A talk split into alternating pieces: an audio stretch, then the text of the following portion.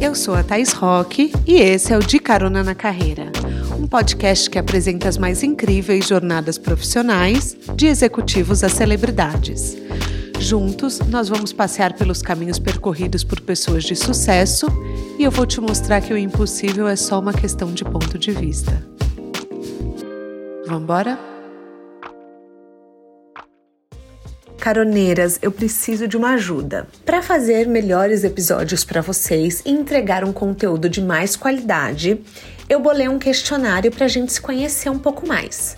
Será que você pode responder para mim, por favor? O link está no descritivo desse episódio, é o primeiro link logo em cima e chama pesquisa. Clica lá, responde para mim, não leva mais do que cinco minutinhos, eu prometo, e vai ajudar muito na minha curadoria de conteúdo, na maneira como eu entrego o podcast para vocês. Beijo! Caroneiros, das duas, uma. Ou você já leu Tudo é Rio e postou uma selfie com um livro nas redes sociais, ou viu algum amigo fazer isso. Esse poder que a internet tem é uma das razões que tornaram a minha convidada de hoje a autora mais lida no Brasil em 2021. Claro que uma história muito boa que faz a gente ficar preso na leitura faz toda a diferença, né, amores? Mas o fato é que a Carla Madeira já foi classificada como artista da palavra e ela virou fenômeno editorial com o seu livro, que apresenta pra gente um triângulo amoroso formado pela prostituta Lucy e o casal Dalvi Venâncio, que a vida é marcada por uma tragédia. Mas eu não vou dar spoiler, porque Tudo é Rio segue seu próprio ritmo. Primeiro de tudo, a Carla começou a escrever aos 33 anos e aí ela parou, travou e só retomou aos 48. E daí o livro foi lançado em 2016 e explodiu entre o público. Cinco anos mais tarde, ele foi relançado pela editora Record, aliás, a mesma editora que vai trazer para as prateleiras o livro dela, Véspera, e vai relançar Natureza da Mordida. Ou seja, temos muita coisa boa para ler. A nossa conversa de hoje vai falar sobre o ofício de escritora, é claro, vai falar sobre uma coisa que eu amo, que é fazer das palavras o próprio sustento, mas se você não curte esse caminho, não se preocupa que tem coisa para você também. A Carla vai contar como foi mudar a trajetória profissional depois dos 40. Apertem os cintos que a estrada da Carla já começou.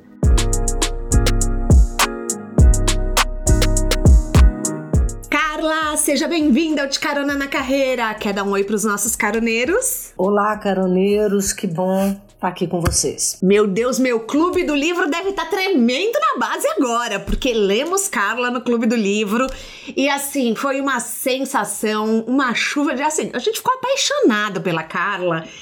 E eu espero trazer a história dela aqui de uma forma apaixonante para vocês também, porque a Carla é a cara do De Carona na Carreira. E eu já queria começar falando disso, porque muitos caroneiros têm a dupla jornada, né, que a gente fala que são dois trabalhos para viver a carreira que amam. E você se divide entre a publicidade e a vida de escritora. Como que funciona ter duas carreiras de tanto sucesso assim? Primeiro que é gostar muito, né, da, das duas coisas. Elas são coisas com afinidade.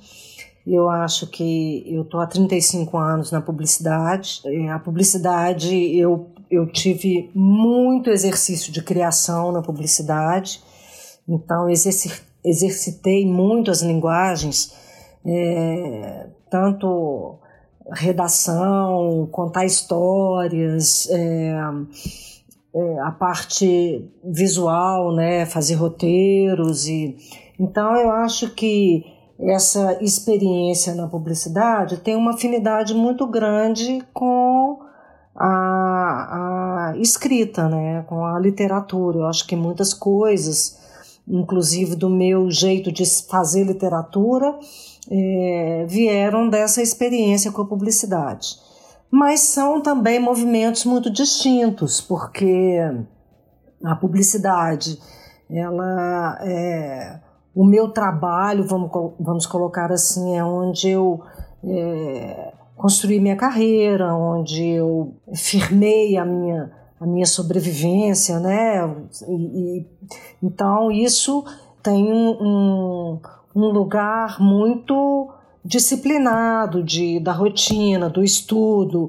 E a literatura chegou para mim assim mais tarde, uhum. né? É, eu sempre, sempre estive às voltas com as linguagens artísticas. Eu toquei violão, eu compunha, eu achava que ia ser cantora, eu gosto de pintar, eu gosto de escrever. Então eu sempre Você sempre tive, foi das artes. Sempre fui, sempre precisei da arte por perto, desde muito pequenininha. Tá.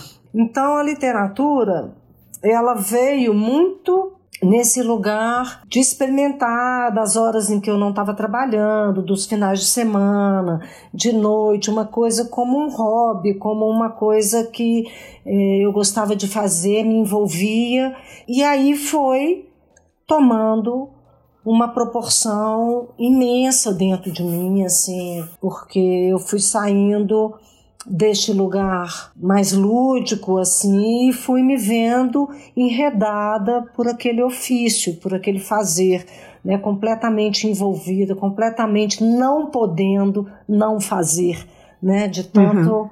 de tanto envolvimento. E aí aconteceu assim, as duas coisas convivem, mas é preciso ter esse nível de envolvimento é, com ambas para fazer dar certo. Mas você tem uma disciplina, por exemplo, você escreve todo dia, você se obriga, ou é algo que você ainda deixa no espaço do lazer para relaxar, para com tudo é Rio. Não sei se você deve conhecer a história que eu comecei a escrever, fiquei paralisada por 14 anos aí. Não, não, calma aí, vamos falar disso também. Peraí. Não, porque eu vou te contar que assim, você sabe que eu tô na RIF, né? Para quem tá ouvindo a gente, um beijo, Eugênia e Lúcia que eu tô na mesma agência literária que a Carla.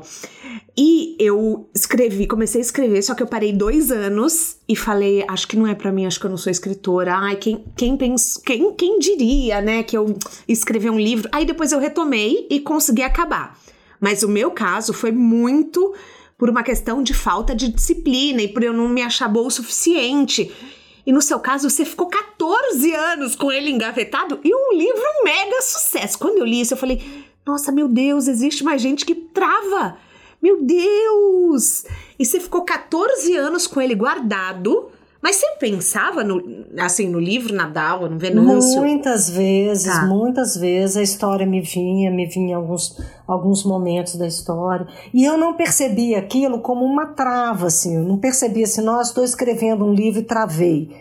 Eu percebia assim, como um, uma experimentação que eu estava fazendo e que eu, nossa, eu escrevi uma cena que, que me deixou tão, assim, eu me vi tão sem recursos para continuar aquilo, uhum. que eu falei, ah, tudo bem, não tenho mesmo que continuar, assim, não tenho que fazer isso.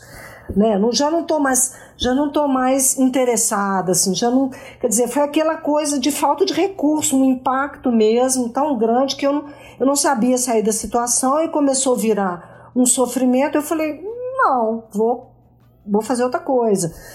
E mas aquilo sempre voltando e eu vi que já não, já não era mais assim, vou fazer outra coisa. Uhum. Aquilo ali estava é, acontecendo. Você precisava contar mim, essa né? história, tava viva, eu né? Eu precisava, Ai, tava viva. Super te entendo. Eu precisava uhum. contar aquilo ali, não teve jeito de largar para lá, sabe? Uhum. E quando eu voltei, aí sim, 14 anos depois, eu já tinha vivido a experiência da maternidade, tinha sido é, um amadurecimento numa época muito muito interessante assim, né, da vida assim, de que a vida foi se encaminhando mesmo, casamento, filhos, a própria profissão, foi, né? E quando eu voltei, eu escrevi em oito meses. Tá. Aí sim, eu escrevi assim obstinadamente. Eu escrevi todos os dias. Uhum. Tinha dias assim que eu ficava seis, sete horas escrevendo, tipo final de semana, sábado uhum. domingo.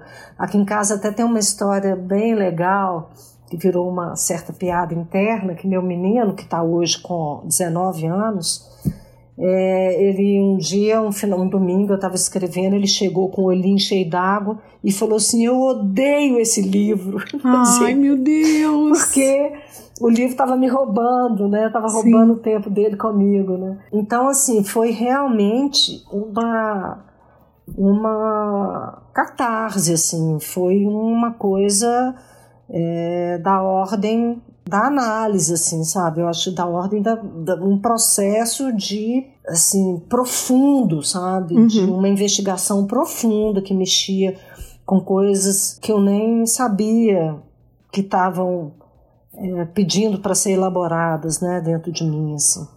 Então foi uma, uma experiência muito envolvente, muito visceral. E o, o narrador de Tudo é Rio, ele tem um sotaque, né? Uhum. Se eu passasse assim um, dois dias sem escrever, eu perdia a voz. Oh, então eu, tinha, eu levava muito tempo relendo, relendo, relendo, até conseguir aquela métrica, aquela sonoridade, aquela maneira de se expressar é, muito simples, né? Uhum. Sem utilizar nenhuma palavra mais, e nem tem até um registro muito oral, que até tem utilizações é, é, é da linguagem oral mesmo, que, né, que num registro mais formal teria que ser revisado, né? Sim. Mas tem essa oralidade no livro e então aí foi assim realmente fui pega e aí eu entendi que não se tratava de uma coisa, quando a gente coloca hobby, né? Uhum. Parece uma coisa superficial. Era da ordem da arte mesmo, assim, no sentido da é, de uma urgência, assim, é, de busca de uma maneira de, de encontrar uma linguagem simbólica para toda aquela coisa que precisava ser elaborada, assim, sabe? E quando você escreveu, tem uma coisa que é assim, a gente planta sementes profissionais. Todo dia as pessoas plantam e muitos dos caroneiros, eles escutam e, e eles falam: "Ah, mas rolou para essa pessoa, mas não tá rolando para mim". E eu acho legal a gente falar aqui que você lançou o Tudo é Rio em 2016, mas que ele explodiu, virou assim, você foi a, a, a, autora mulher mais lida em 2021, né? Então, assim, ele explodiu em 2021. O que eu tive a impressão, olhando de fora, é que ele ficou um, um tempo linear e depois, assim, viralizou para o Brasil inteiro. Você também teve essa sensação de que ele demorou para explodir? Ou como ele era seu filho, você sempre viu ele bombando? Então, eu acho que ele teve uma trajetória de muita vitalidade desde o início. Agora, no, nos limites, tanto territoriais quanto nos limites de uma editora pequena, que ela dava conta uhum. de, de distribuir, de produzir, o livro teve do, de 2014 a 2020, antes de eu ir para a Record, ele teve seis edições, ele vendeu 10 mil exemplares, que são números muito é, grandes para o cenário da Sim, é literatura é brasileira, né? Uhum. E ele então, assim, é, foram seis edições. Você colocar, fazia a primeira edição foi 700 exemplares, ela esgotou rápido. Sim porque o leitor, o Tudarri sempre teve a força do leitor, a força do boca a boca.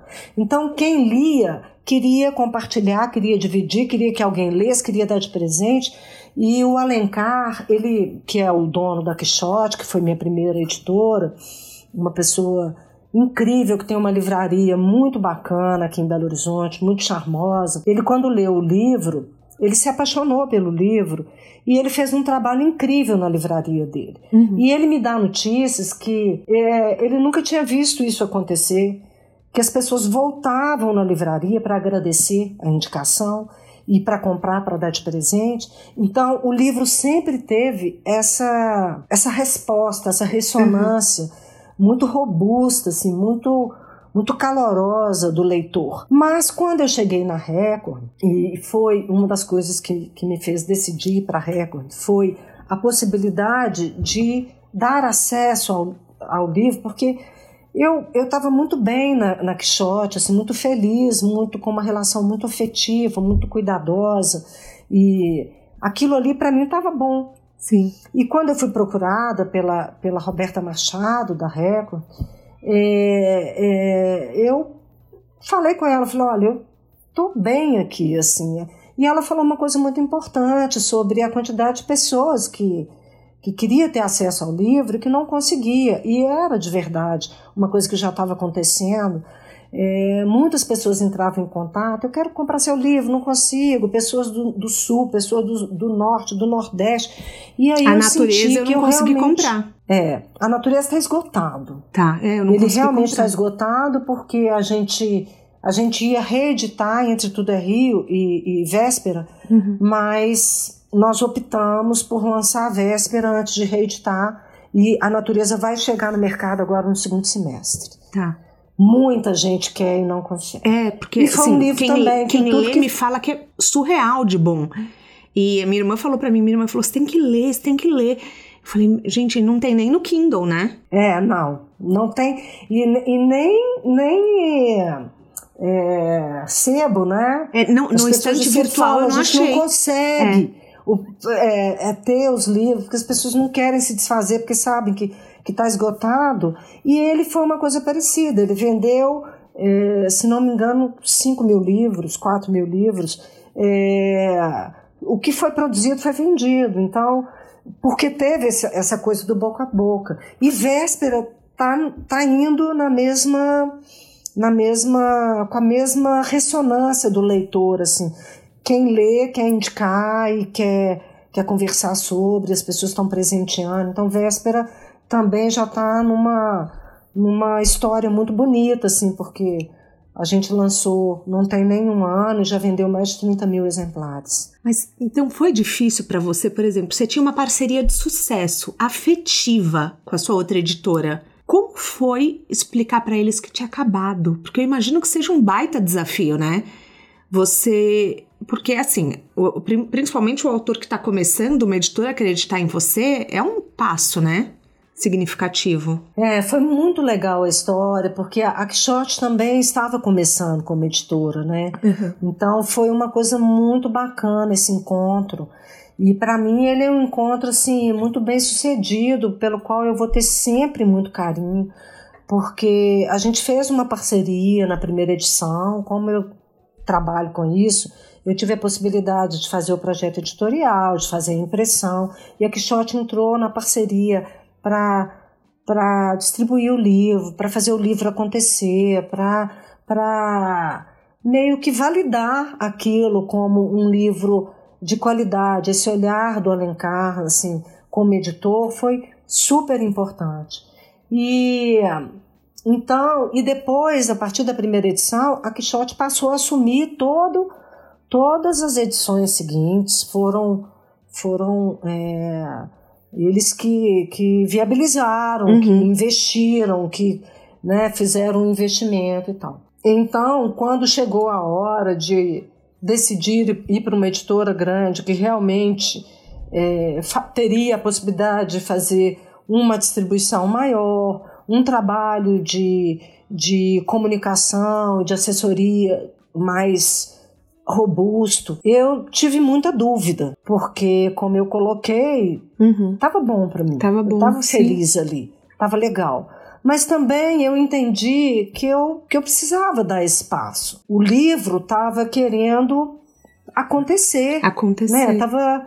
Tava, tava querendo chegar no leitor, tava, tava querendo. Os livros têm vida própria, né, Carla? Exatamente, Nossa, tava querendo que super. aquilo acontecesse. Então, assim, foi uma decisão difícil, mas eu acho assim que a Quixote é, sentiu, claro, eu era um- uma pessoa importante na, na, na editora, né? Mas eles também, eu acho que compreenderam que eles precisavam me deixar voar também, né? É, e eu acho que eles é, ficam felizes de, de Claro. ver o que aconteceu depois, né? Assim, acho que é uma, uma história que vai sempre será nossa, né?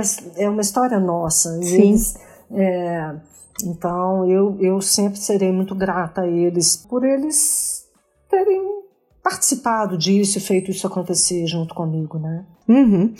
E o que, que você acha, por exemplo, tem algum momento que você fala, foi isso que fez a viralização do livro? Ou foi só mudar a editora que acabou acontecendo? Porque quando eu li, foi uma coisa que assim. é, é, Eu li no clube do livro, então assim, eu já tava com 650 pessoas ali todo mundo lendo o livro. Mas é, é uma coisa que assim, minha mãe indicou, aí a Marcela, aliás, um beijo, Marcela, eu sei que você vai ouvir esse episódio, Ceribelli da Óbvios, fez um episódio com você só sobre isso no Bom Dia Óbvios. É, ela, assim, revirou o tema, trouxe mil questões. Maravilhosa, foi uma das melhores conversas que eu tive ela assim, é maravilhosa. É Rio. Ela é, é maravilhosa. Eu vou deixar, inclusive, beijo, o link. Marcela. Eu vou deixar, inclusive, o link aqui para vocês ouvirem, porque a Marcela fez uma entrevista sobre Tudo é Rio perfeita. É, é aliás, Marcela, essa temporada aqui no De Carona na Carreira, já tô dando um spoiler, gente. É, e, e, daí eu, eu vi que assim começou um, um, movimento, um zeitgeist, né? Que todo mundo tava no tema. Você consegue identificar o momento que isso aconteceu ou não? Não, eu acho que isso vem acontecendo desde o início. É sempre uma ressonância no leitor, claro que ampliada pela tecnologia, sim, né? Ampliada pela pandemia, pelo crescimento dos, dos clubes de livro.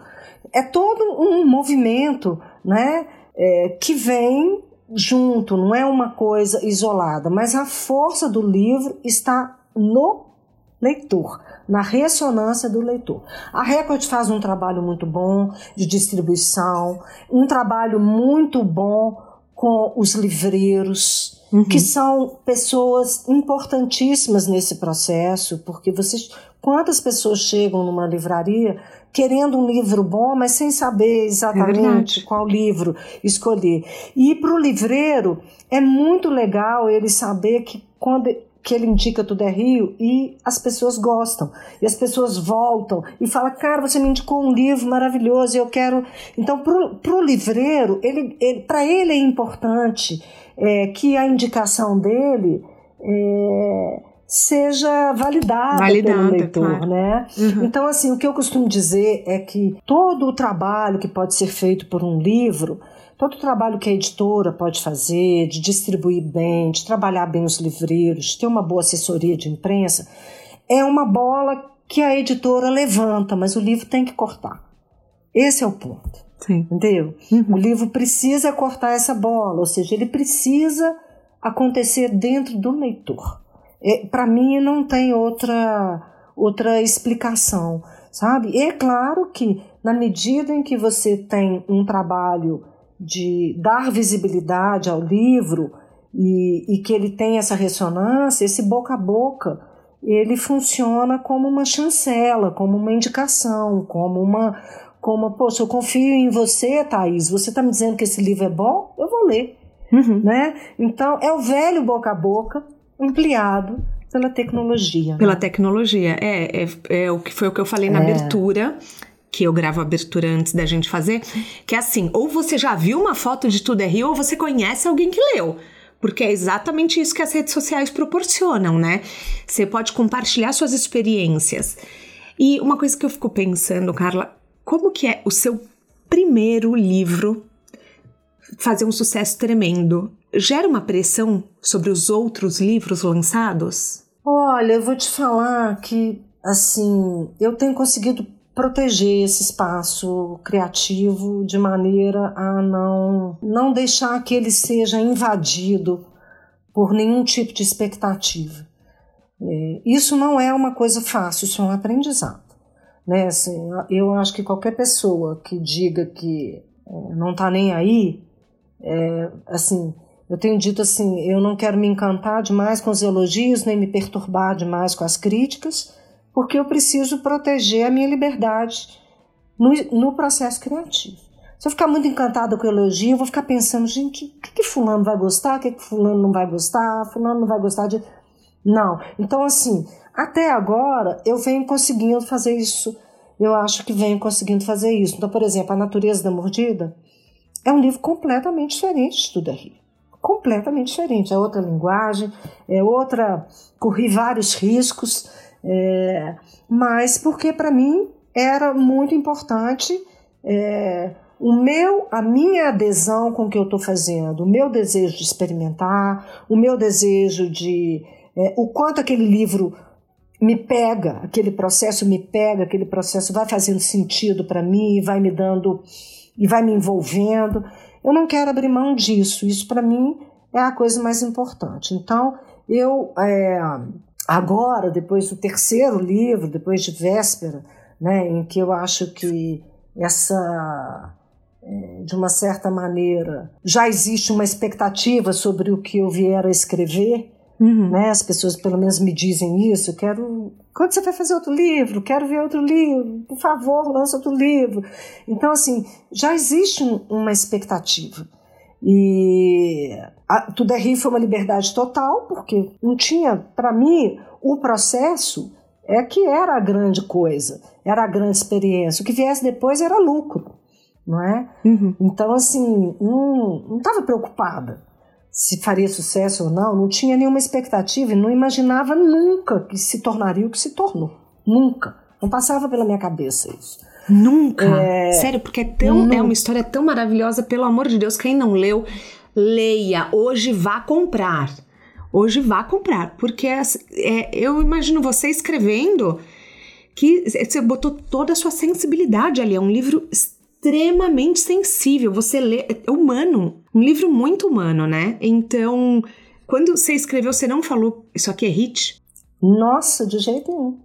Pelo contrário, eu, depois que eu vi a coisa se materializar, é, eu tive angústias, assim, sabe? Como é, que, como é que o povo vai ver essa putaria? Como é que o povo vai Amo. ver essa. Sabe? Eu amei é a Lucy, vai... Lucy livre sexualmente. Eu Assim, eu amo essa personagem, é a minha favorita. E é uma coisa que, assim, as pessoas leem, quando você lê, tem uma coisa meio é, é, que você não sabe, eu não sei a década, né? Aliás, existe a década que você. Não, não tem isso. Tá. Isso não tá, isso não tá colocado. Tá, é né? isso, isso que eu ia te perguntar, porque eu fiquei sempre com essa dúvida, assim, qual é a década que se passa? Porque eu é, sei que eles não têm não. celular, eles não têm. Não tem internet. Não tem internet. Tem, é, é. Os deslocamentos são difíceis, né? Sim, é, isso a gente percebe físicos, que não é agora. Né? Mas eu imagino você, você escreveu, você falou, gente, essa putaria toda saiu da minha cabeça. Maravilhoso. Não, uma pessoa próxima falou: você vai ter coragem de publicar?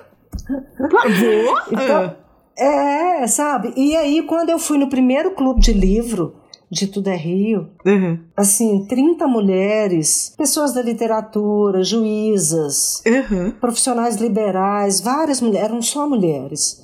Eu falei, vamos ver, era a minha primeira vez que eu ia conversar com pessoas que eu não conhecia, que eu nunca tinha visto.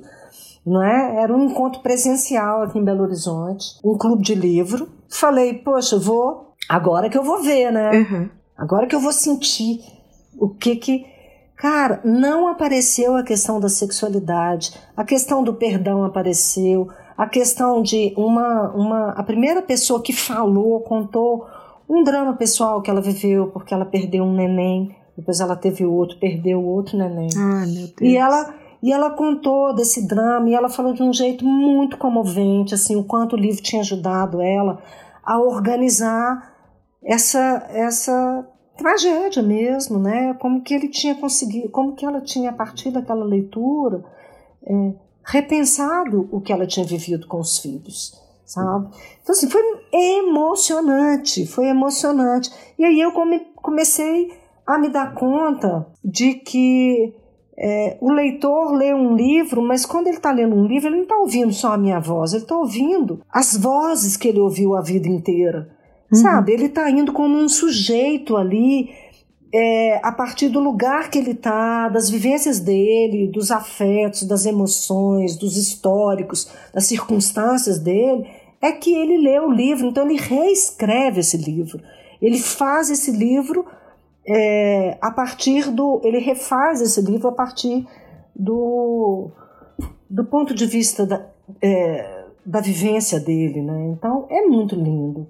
É muito lindo ver o livro no leitor, né? É, e, e é, é aquela coisa, você fala dessa questão, né, sexual, no, quando eu, eu escrevi meu primeiro livro, que ainda vai ser lançado, a, e a minha protagonista ela tem um corpo não padrão, porque eu sempre tive um corpo não padrão. E eu queria que isso não fosse um tema. Assim, tá claro que ela tem um corpo não padrão, mas eu não queria que isso fosse o centro da vida dela, né?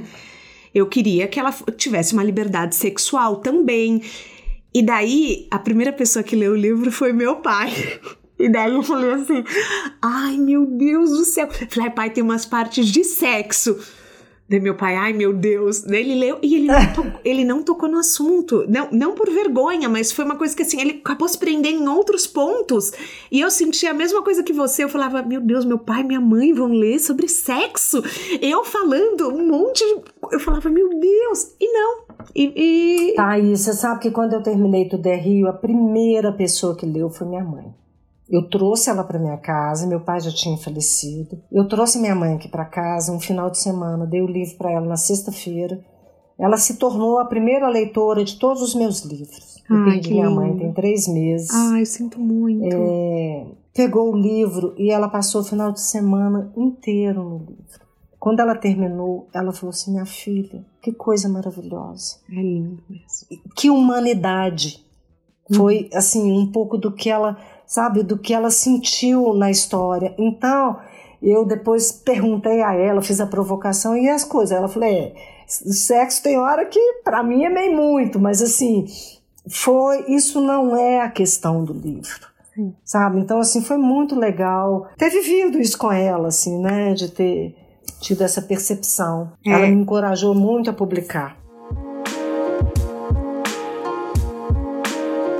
Engraçado que você sabe é, que eu vou dar um spoiler aqui, gente. Quando fala da Lucy, é engraçado que a cena que me marca não são mais as cenas de sexo. As cenas de sexo eu acho que dão, dão os traços da personalidade dela. Mas a cena que mais me marcou, por exemplo, foi a mordida que ela deu. Aquilo me marcou muito mais. E assim, se, Nossa, se eu, aquilo. Se eu penso nela, a primeira coisa que eu penso é na mordida. Porque eu não entendi aquele momento. Aquele momento me, me trouxe um desconforto tão grande, me trouxe um sofrimento que aquilo me marcou muito mais é do de que uma violência aquilo, é, né? Do que qualquer qualquer cena de sexo. Se você falar para mim, é. descreve qualquer cena de sexo, eu vou falar, talvez a do hum. tio, mas eu não lembro. Eu, eu a, a, mordida para mim. Então assim, você vê que o que marca a gente é, não necessariamente são as coisas entre aspas é. mais chocantes, que não são, é para mim a é, mordida deu de 10 a 0, né? É, é, é, muito lindo. E como que mesmo depois de uma violência dessa, de alguma maneira, Lucy vai sendo humanizada ali, né? Total. Dalva vai humanizando Lucy, né? Dalva vai humanizando Essa que é a Lucy. coisa que eu acho que um leitor outro dia me falou e eu achei tão bonito, assim, porque a, a Lucy, ela tem um papel muito importante que ela toca numa coisa interditada, que é a coisa da sexualidade feminina, que é uhum. interditada, né? Sim. Assim, não é um assunto socialmente é aceito, uhum. né? É interditado e ela provoca muito, né? Ela provoca muito nesse lugar, né? Ela provoca mulheres, ela provoca homens. E, mas, e na, e na verdade, ela tem uma sexualidade muito fálica. Porque uhum. é uma sexualidade do controle. Né? Ela assim tem como um controle, mordida, né? É. é, um, é, um, é um mecanismo de controle, de autoritário, né? um mecanismo de me obedeça, né? um mecanismo de eu faço qualquer coisa para você me obedecer, né? uma coisa muito fálica. Uhum. Então é, é, bem, é bem forte mesmo essa cena, eu gosto muito dela, eu acho que ela, ela traz um, vamos colocar assim, a, a absoluta falta de limite de Lucina. Absoluta falta de limite. Você se sentia é. algumas vezes confusa, por exemplo, eu escrevendo, me senti. Olha, eu desabafando aqui, caroneiros. Vocês vão ouvir esse podcast e vão descobrir muito de mim. É, você se sentia confusa, por exemplo, você se via em alguma das personagens? Olha, eu acho que assim, a gente sempre, no meu, né, no meu caso, não posso dizer isso assim, de todo autor, mas eu acho que de alguma maneira a gente só escreve é, sobre aquilo que afeta a gente, né? Uhum. Então, se afeta, de alguma maneira, a gente está lá, né? A gente está encaminhando alguma coisa. É, quando eu falo afetar, eu não estou falando de fatos, uhum. né? Assim, não é que eu tenha vivido alguma coisa parecida com, com qualquer uma daquelas situações. Eu estou falando de vivências que nos afetam mesmo, né? Que, que coisas que você só consegue falar sobre elas porque de alguma forma você consegue sentir uhum. aquilo, não é? Então, assim, claro que muita coisa minha está em todos os personagens nessa perspectiva, né? Uhum. Não do fato, Sim. não do não do jeito de ser, não porque parece, às vezes até porque é o contrário, porque é o oposto, mas é alguma coisa que me afeta, né? Que te afeta. É alguma coisa sobre a qual aquilo ali não. Eu tenho recursos afetivos para falar daquilo. Eu vou dar um grande spoiler aqui, quem quiser pula. Mas assim, você recebeu muitos elogios e também algumas críticas por um agressor físico ter tido perdão da mulher. Como foi lidar com isso? Nossa, eu acho que isso é a grande, é, talvez, é, a grande força do livro, né? Uhum. Que isso provoque uma reflexão sobre o perdão né, assim, é, e sobre, e também por pautar alguns equívocos que, que sempre estão relacionados com perdão. Perdão não é o contrário de punição. Né? Mas você antes ela punia ele, né? punir, né? Ela ficou para é, punir ele. É, você pode perdoar e punir. Uhum. Né? É, o, o, o perdão é um movimento muito mais em direção ao agredido, né? ele é muito mais importante para o agredido é, do que para o agressor. É no sentido do agredido sair da mão do agressor. A pessoa que não perdoa, ela revive uhum. a agressão diariamente. Ou seja, ela está na mão do agressor. Sim. Então, perdoar é uma maneira de, vamos colocar assim, uma, uma boa definição que eu gosto é cessar o ódio. Cessar o ódio. Não é esquecer, não é dizer que não tem que ser punido, não é? Mas é cessar, é cessar a agressão no agredido, né? Acho que isso que é ah, o que tira a Dalva da paralisia, né? Da, da, paralisia no sentido assim, porque Dalva tem uma complexidade, porque ela sai da situação de vítima, ela não é só vítima, ela toma o controle da situação no sentido de uma punição, né?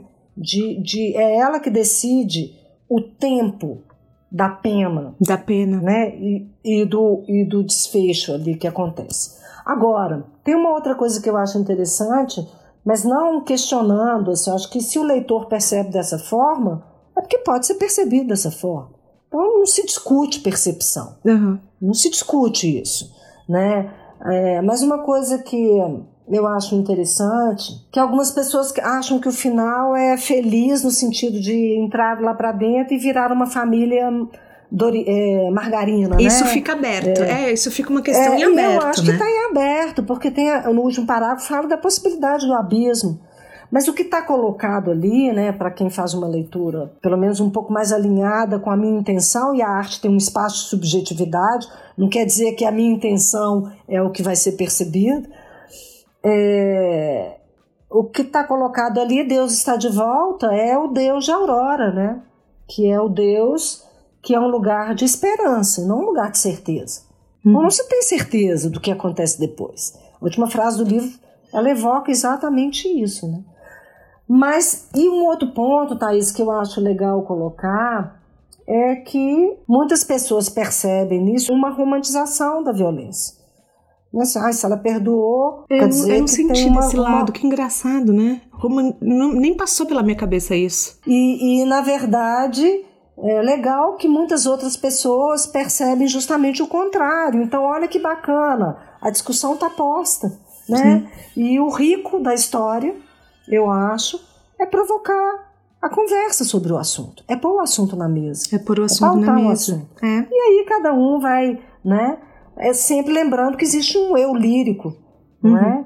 é? Um eu que está ali para investigar o que aquela figura é, o que ela faz, o que ela dá conta. É aquela experiência que está retratada. Não é um, a literatura não tem que ser didática, né? Ela é uma experiência que, ao ser contada, pode é, inspirar, é, provocar discussões, inspirar percepções e, e é por aí. Agora, voltando à dupla jornada que muitos caroneiros vivem ou querem viver, você hoje lidera uma equipe de 90 pessoas na Lápis Raro, que é uma agência que foi criada por você há mais de 30 anos. Como que é a Carla líder? Assim, a Carla líder hoje é uma mulher de com 35 anos de experiência profissional nesse lugar, né? Assim, Então, eu acho que isso é um, um aprendizado enorme, um uhum. aprendizado profissional que me permite agir, talvez, da maneira em que eu acho mais importante que uma liderança haja, que é me colocar no lugar de, assim, que, que esse time de 90 pessoas precisa para trabalhar bem, uhum. para fazer bem o trabalho dele. Eu acho que eu acho que essa é a grande história da liderança. E hoje eu tenho lideranças maravilhosas na LAPS. Somos, no papel de liderança, 12, mulher, é, 12 mulheres líderes, Olha, gerentes, que maravilhoso. que, que, que, que estão ali fazendo um trabalho maravilhoso né, com os nossos clientes e que eu acho que o meu grande aprendizado é esse, assim, é de ter valores muito claros, valores de, de relacionamento, valores de, do mundo que eu acredito que a gente precisa ajudar a construir, né? um mundo de inclusão, um mundo de participação, um mundo de mais justiça né? Uhum. social, de mais diversidade. Então, assim, eu acho que a gente tendo esses valores, a gente vai aprendendo a lidar com os desafios que são muitos todos os dias, né? Todos os dias a gente se vê em situações em que a gente tem que tomar decisões, em que a gente tem que lidar com pessoas, né? lidar com diferenças, lidar com conflitos, uhum. lidar com atritos. Não é? Isso faz parte. Mas existe então... uma coisa de que o líder ele tem que ser um pouco distante, racional, prático. E os seus livros são sensibilidade pura. Como que é fazer esse equilíbrio? Eu não sei se você sabe, Thaís, assim, eu tenho um lado racional muito. Eu, bom, primeira coisa você foi fazer é matemática, né? Exato. Vamos, então, assim, vamos começar já, assim, contando para os caroneiros que você queria estudar matemática. Você foi para a faculdade de matemática antes Foi. de ir pra publicidade, né? Comunicação. Comunicação, é. sim. Então, assim, eu sou filha de matemático, todos os meus irmãos são da área exata, somos seis filhos. Uhum. É, a gente vem de uma família que meu pai era um intelectual, um homem é, da ciência mesmo, falava mais de cinco idiomas, entre eles latim, teve uma Uau. formação muito erudita, porque ele foi religioso, ele estudou na Sorbonne, na França, uhum. ele era. E a minha mãe era pura poesia, pura pura cantoria, puro olhar Sua mãe era mãe da Dalva. É, é a Aurora, total, assim, a grande inspiração. Uma, uma mulher que estudou pouco, mas com uma sabedoria, assim, muito grande, que vem da sensibilidade, de enxergar o outro, da bondade, de de é, uma pessoa assim de pouquíssimo julgamento e muito acolhimento. E aí esses, essas duas forças sempre é, e de maneira que eu acho que eu cresci meio que derrubando esse esse muro, ou somos racionais, ou somos afetivos, ou somos, sabe? Eu acho que isso isso tanto na Lápis Raro, porque tem 35 anos que eu faço direção de planejamento e criação. São duas coisas que parecem é, antagônicas, né? Alguém que planeja e alguém que, que cria, né? E, e que para mim eu fui tendo um treino muito grande em aproximar essas, essas forças, né? E esses recursos, né? De, da linguagem da, da, da, da, linguagem simbólica, mas também da linguagem que está apoiada em, em, em, em um, uma lógica. Os meus livros são muito lógicos. Eles têm uma arquitetura muito lógica. Uhum. Eles têm uma, uma. Os personagens têm uma trajetória muito. É, que tem uma lógica por trás, né, dando sustentação ali àquela, aquelas atitudes todas. E, então, é, a liderança, para mim, ela não coloca essa separação tá. de, sabe, nossa, você racional aqui, nossa, você. Sabe, isso para mim vem junto, não é? Vem junto, assim. Não existe é, a possibilidade de eu, de eu ter uma adesão interna com uma decisão que ela não esteja é, emocionalmente é, sustentada, uhum. sabe? Então Sim. eu acho que para mim isso vem sendo dessa forma. Não sei nem, nem explicar muito bem. Mas Não, mas é... fez sentido para mim. Super te entendi. E começar uma carreira nova após aos 40. Tem muita gente que quer recomeçar e tem medo. O que, que você diria para quem tá nesse momento? Não tenha medo, pelo amor de Deus, não tenha medo. A vida é uma só, vai e faça. Que segurança que a gente quer ter na vida, assim, é lógico que eu estou falando de um lugar de muito privilégio, Sim. né? Porque eu tenho uma empresa bem sucedida, eu não dependo, é, eu não, eu não dependia, da, eu não dependia da literatura para viver, né? E eu sei que tem muitas pessoas que estão em outro lugar, né? Um lugar às vezes assim que está difícil lutar por sobrevivência mesmo. Não quero falar de um lugar assim de tanto privilégio que é o meu lugar e fazer uma fala aqui cheia de frases de efeitos e, e clichê, né?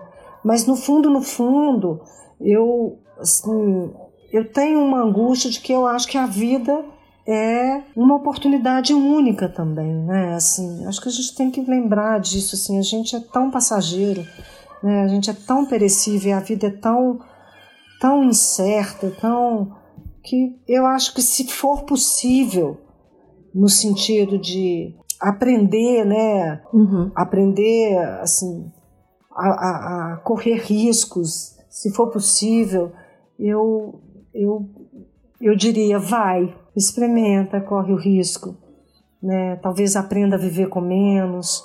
Começa a fazer aos finais de semana também, que você falou que você escrevia é, todo final de semana. Sabe? É, talvez comece a fazer, corra risco, se envolva. Sim, eu diria um pouco isso, assim. É, é, é muito. É, quando eu escuto as histórias que as pessoas me escrevem, eu, eu vejo que existe uma expectativa muito grande de que a nova carreira, por ser uma paixão, tem que ser muito bem sucedida. E demora um tempo para qualquer construção acontecer. Ninguém entrou na, na vida profissional como diretor.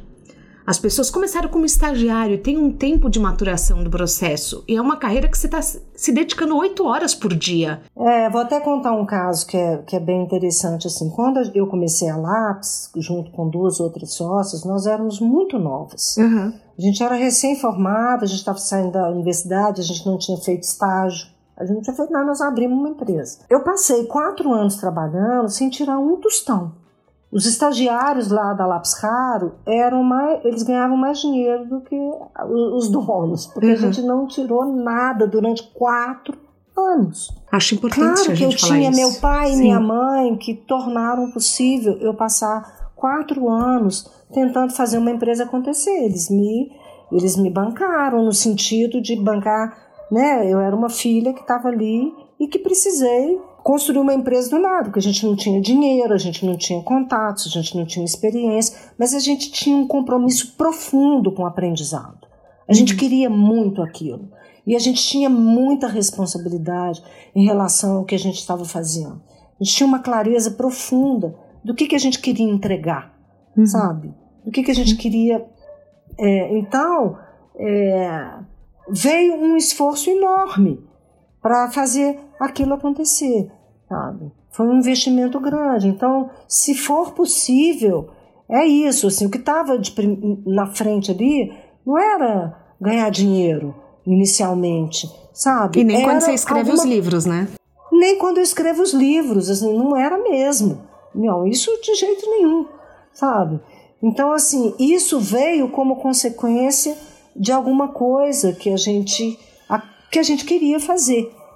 Então, assim, esse, esse, no meu caso, esse desejo, assim, esse envolvimento de fazer uma coisa que a gente acreditava, ele foi muito determinante para nos fazer dar conta da quantidade de coisas que a gente teve que, que viver para conseguir fazer essa empresa virar uma empresa. Virar uma empresa, né? E é exatamente isso. Ela é, é, você, você planta para colher os frutos lá na frente.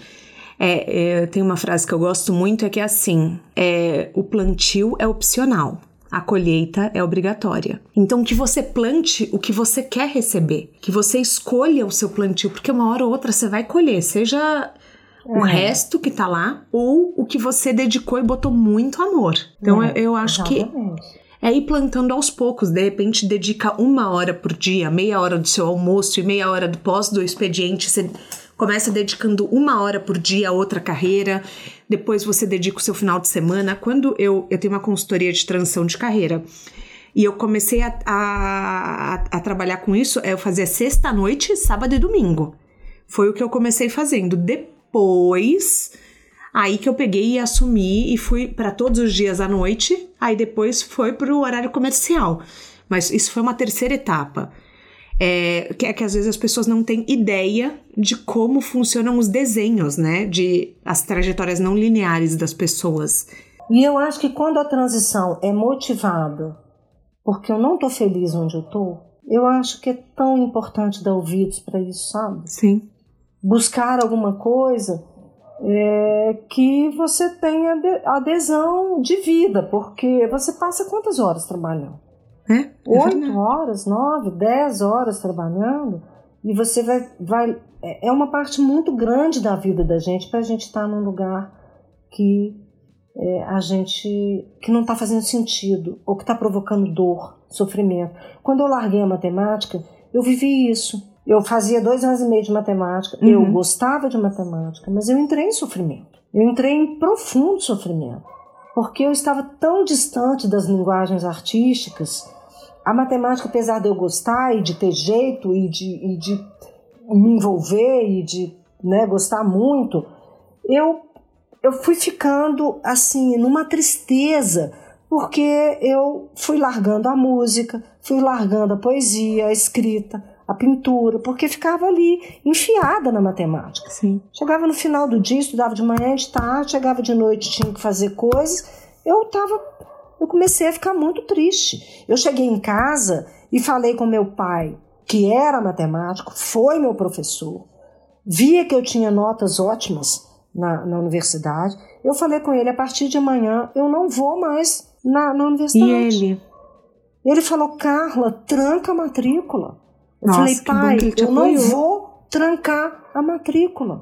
Uhum. Eu não vou trancar a matrícula, porque eu não quero. E eu vou. E se eu trancar a matrícula e encontrar uma dificuldade para fazer comunicação, que era o que eu queria fazer, pode ser que eu volte para matemática só porque eu tive uma dificuldade no caminho. Eu não quero matemática. Eu não quero, eu quero comunicação. Mas que bom que pelo menos ele não falou, não, não sai disso, né? Não, ele não falou. Ele nunca falou não. Nesse sentido, ele foi determinante na minha vida. Meu pai nunca falou assim: é, você não vai dar conta, é, é, o que, que você vai, né? Assim, isso não é para você, isso não vai dar certo. Nunca, nunca, Uhum. em relação a nada. Eu sentia que ele tinha uma angústia de eu ser artista Tá. porque como eu tocava, cantava, cantei em bar, tive banda, ele achava que isso tinha que ficar é, no lugar do hobby, da coisa inofensiva, da festa de família, cantar na, cantar na festa de família. Sim. Mas achava linda, adorava ver as músicas que eu fazia, achava que isso era lindo, mas ele, ele tinha medo de que eu fosse cantora profissional, que eu vivesse viajando com música. Ele- isso eu, eu sentia que ele tinha medo, mas nem isso ele nunca falou, não vai fazer. Eu tenho uma irmã que é engenheira química, que ela teve uma, uma hora que ela falou: vou, vou largar a engenharia química e vou fazer música, porque ela era uma super pianista. Uma Olha. pianista maravilhosa. No caso dela, ela quis trancar e ela foi para o conservatório. Ela foi para o conservatório estudar piano. E ela quis voltar. Entendi. Ela viveu o ciclo Ela que ela voltar. precisava viver. Ela quis voltar, mas ela foi lá e experimentou. E ele não, Não ele falou. não impediu, Olha. ele não interviu. Ele foi maravilhoso. E ele, e ele sempre foi. Assim, quando fui montar a agência, ele e minha mãe, a agência começou lá em casa, começou no meu quarto, depois foi para a sala da casa, depois foi comendo os pedaços da casa, assim. e, e a minha mãe, os dois, sempre acreditando. Sempre acreditando. Assim, quer dizer, ele vendo quatro anos eu trabalhando sem ganhar dinheiro, ele podia ter falado carro, né? Já deu. Já Arruma deu, um emprego. Mas ele não fez isso. sabe? Ele via o progresso, ele via as pessoas lá, e ele e minha mãe falavam: não, é assim mesmo, está fazendo uma empresa, você não tinha capital, você não tinha nada, você não tinha. Entendeu? É isso mesmo, não desiste, vai, vai, vai. E eles estavam vendo crescer, a gente ter funcionário, a gente comprar equipamento, a gente, a gente só não conseguia ter salário. Mas Sim. a gente foi fazendo a coisa acontecer. O que, que é sucesso para você? Ah, eu acho que sucesso para mim, em primeiro lugar, é alguma coisa que fala, ai, é isso que eu, que eu queria fazer, sabe assim? Eu fiz o que eu queria fazer. Os, o sucesso dos meus livros começam nesse lugar de dizer, olha, eu fiz o que eu queria fazer. Pode até ser que o outro não goste, mas eu eu gostei. Uhum. E isso vale na Lápis Raro. É, eu, eu tenho uma empresa que eu queria ter, sabe? Com os valores que eu, que eu queria ter, com o jeito de trabalhar que eu acredito, e a gente vai lutando para melhorar processo, para melhorar é, a nossa capacidade de tornar a empresa um lugar bom de viver, não só bom de trabalhar. Muito bom. É, porque você acaba vivendo no trabalho, né? É. é as pessoas passam mais tempo Exato. no trabalho do que em casa. É. E isso é muito desafiador, né? É desafiador porque o mundo tá, tá colocando desafios para a área de comunicação que são é, terríveis do ponto de vista de angústia, de aprendizado permanente, de velocidade, de, né, e veio a pandemia e põe 90 pessoas em casa. Então, tudo isso é, eu acho que o sucesso é entender que a gente está aprendendo, que a gente aprende o tempo inteiro, que a gente aprende, aprende e está conseguindo é, compartilhar isso, né? fazer isso é, chegar num, num, lugar que, que tem um retorno é, em todos os níveis, né? que tem um retorno é, para quem trabalha, que tem um retorno financeiro, que tem um retorno é, é, de realização, de propósito. Eu acho que isso é. Sucesso tem a ver com essa adesão interna a alguma coisa, sabe? Falar, nossa, é isso. É isso que eu queria que acontecesse. Antes de eu entrar no quadro final, eu queria que você falasse suas redes sociais. Onde a gente te encontra? Qual é o seu arroba? Onde você tá? Você tá no LinkedIn, Twitter, Instagram? Eu, eu até tô, mas assim, eu só estou de verdade no Eu Carla Madeira no Instagram. É, ali eu tento manter em dia, eu não consigo mais do que isso. Tá. Eu tento responder, eu tento é, participar. Eu posto muito pouco porque é, eu realmente estou mais envolvido, gastando meu tempo em, né, em tentar, por exemplo, eu acho que estou me preparando para um, um, novo projeto de literatura. Então eu vou, é, assim, meu tempo é uma coisa muito preciosa para mim, sabe assim.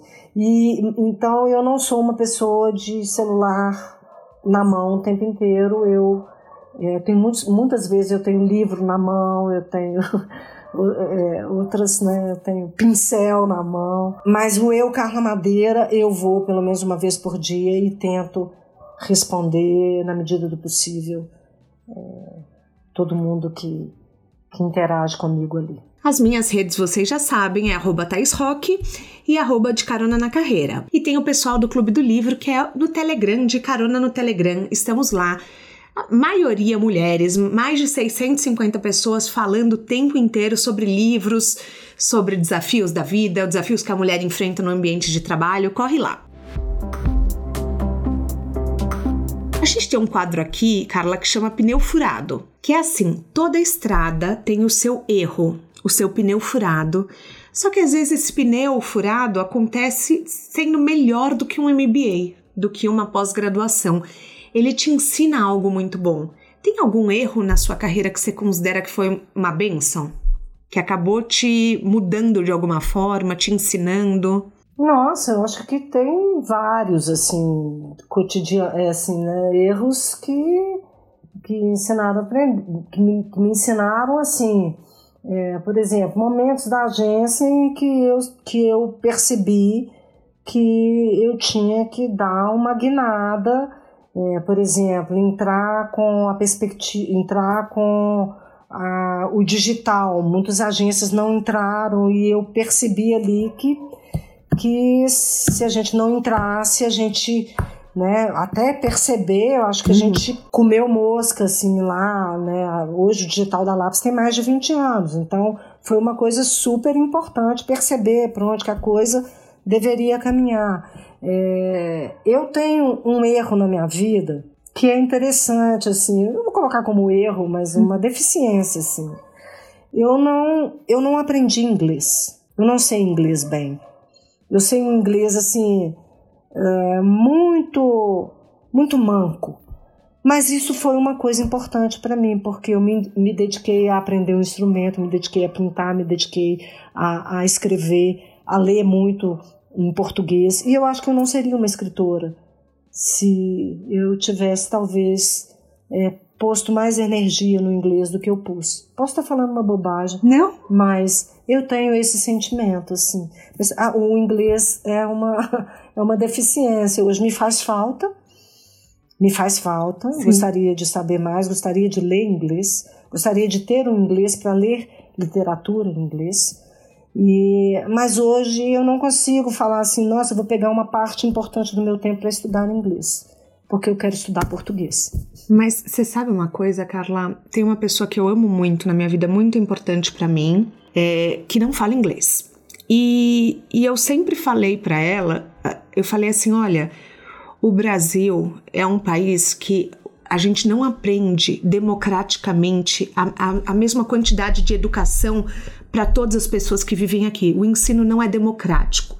Eu, particularmente, acho um absurdo é, o inglês ser o mínimo que as empresas pedem porque nem todo mundo tem oportunidade de aprender. Então, assim, eu sempre faço questão aqui no podcast, quando as pessoas veem que elas falam um termo em inglês, eu traduzo. Por exemplo, se a pessoa fala, ah, porque eu vou entregar um job, eu falo, ah, um trabalho. Eu não faço para constranger a pessoa, mas eu faço com a consciência de que a gente mora em um país que não é todo mundo que aprende inglês. Então, eu, eu vivo falando isso para essa pessoa. Eu falo para ela, eu falo, olha, você não tem o inglês, mas você tem inúmeras outras coisas. É que às vezes o inglês ele acaba sendo colocado num pedestal e, e que eu não acho justo, porque assim, a nossa língua é riquíssima. É, quem, quem fala português se vira no espanhol, se vira no italiano. E a gente tem palavras em português, a nossa literatura, os nossos escritores são riquíssimos. Então, ao invés da gente olhar o que a gente não tem, eu entendo que o mercado peça, mas eu não acho justo. E eu falo inglês, eu estudei fora, eu tô falando isso de um lugar muito assim, de olhar e falar assim: é, no Brasil o ensino não é igual para todo mundo. Eu, eu é, é, claro que profissionalmente eu enfrento a situação assim, cotidianamente, no sentido assim, de eu não deixo de ler nada, nenhum estudo, nada em inglês. Me dá trabalho, não é uma coisa é, fluida, assim, uhum. que eu uhum. faço com facilidade, mas eu não deixo que isso me impeça de, de fazer. Mas eu sinto muita falta de ler, de ler literatura em inglês. Literaturas isso, não traduzidas, você diz? É, e mesmo traduzidas, de, de ler aquilo em inglês, uhum. de saber, de, de perceber a, a, a, a beleza da literatura na, na língua inglesa. Entendi. Sabe? Eu tinha muita vontade de ler alguns autores em inglês, mas isso eu não consigo mesmo. Eu tenho uma, uma deficiência grande.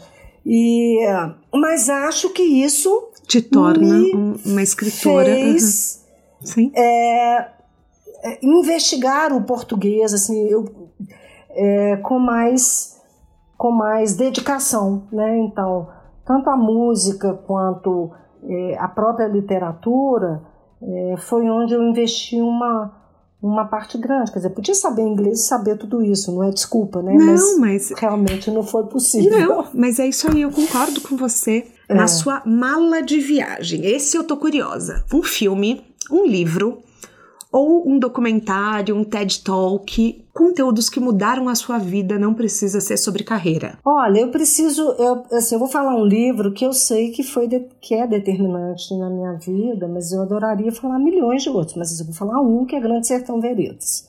Não tem jeito, esse é um livro que eu acho que ele me despertou muito assim uma, uma tessitura de linguagem assim que, que foi muito que é muito importante para mim, né? Agora a gente chega ao fim da nossa carona, que eu estava muito ansiosa para fazer com a Carla. Eu, assim, consumi o máximo de conteúdo que eu encontrei seu.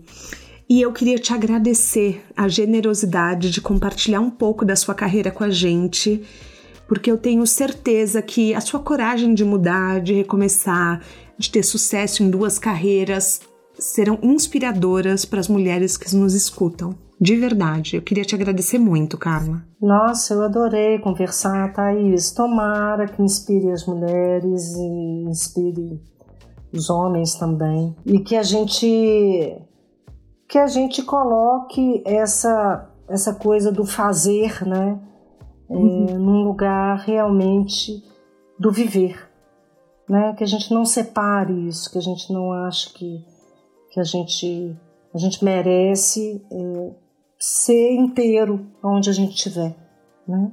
Muito bom. Se você gostou desse episódio, eu recomendo do Chico Felice, escritor que agora tá bombando com A Mulher da Casa Abandonada e o da Thalita Rebouças, minha amiga querida, que conta histórias também incrivelmente. O De Carona na Carreira tem a consultoria de conteúdo do Álvaro Leme, a supervisão do José Newton Fonseca, a sonoplastia edição do Felipe Dantas e a identidade visual do João Maganin.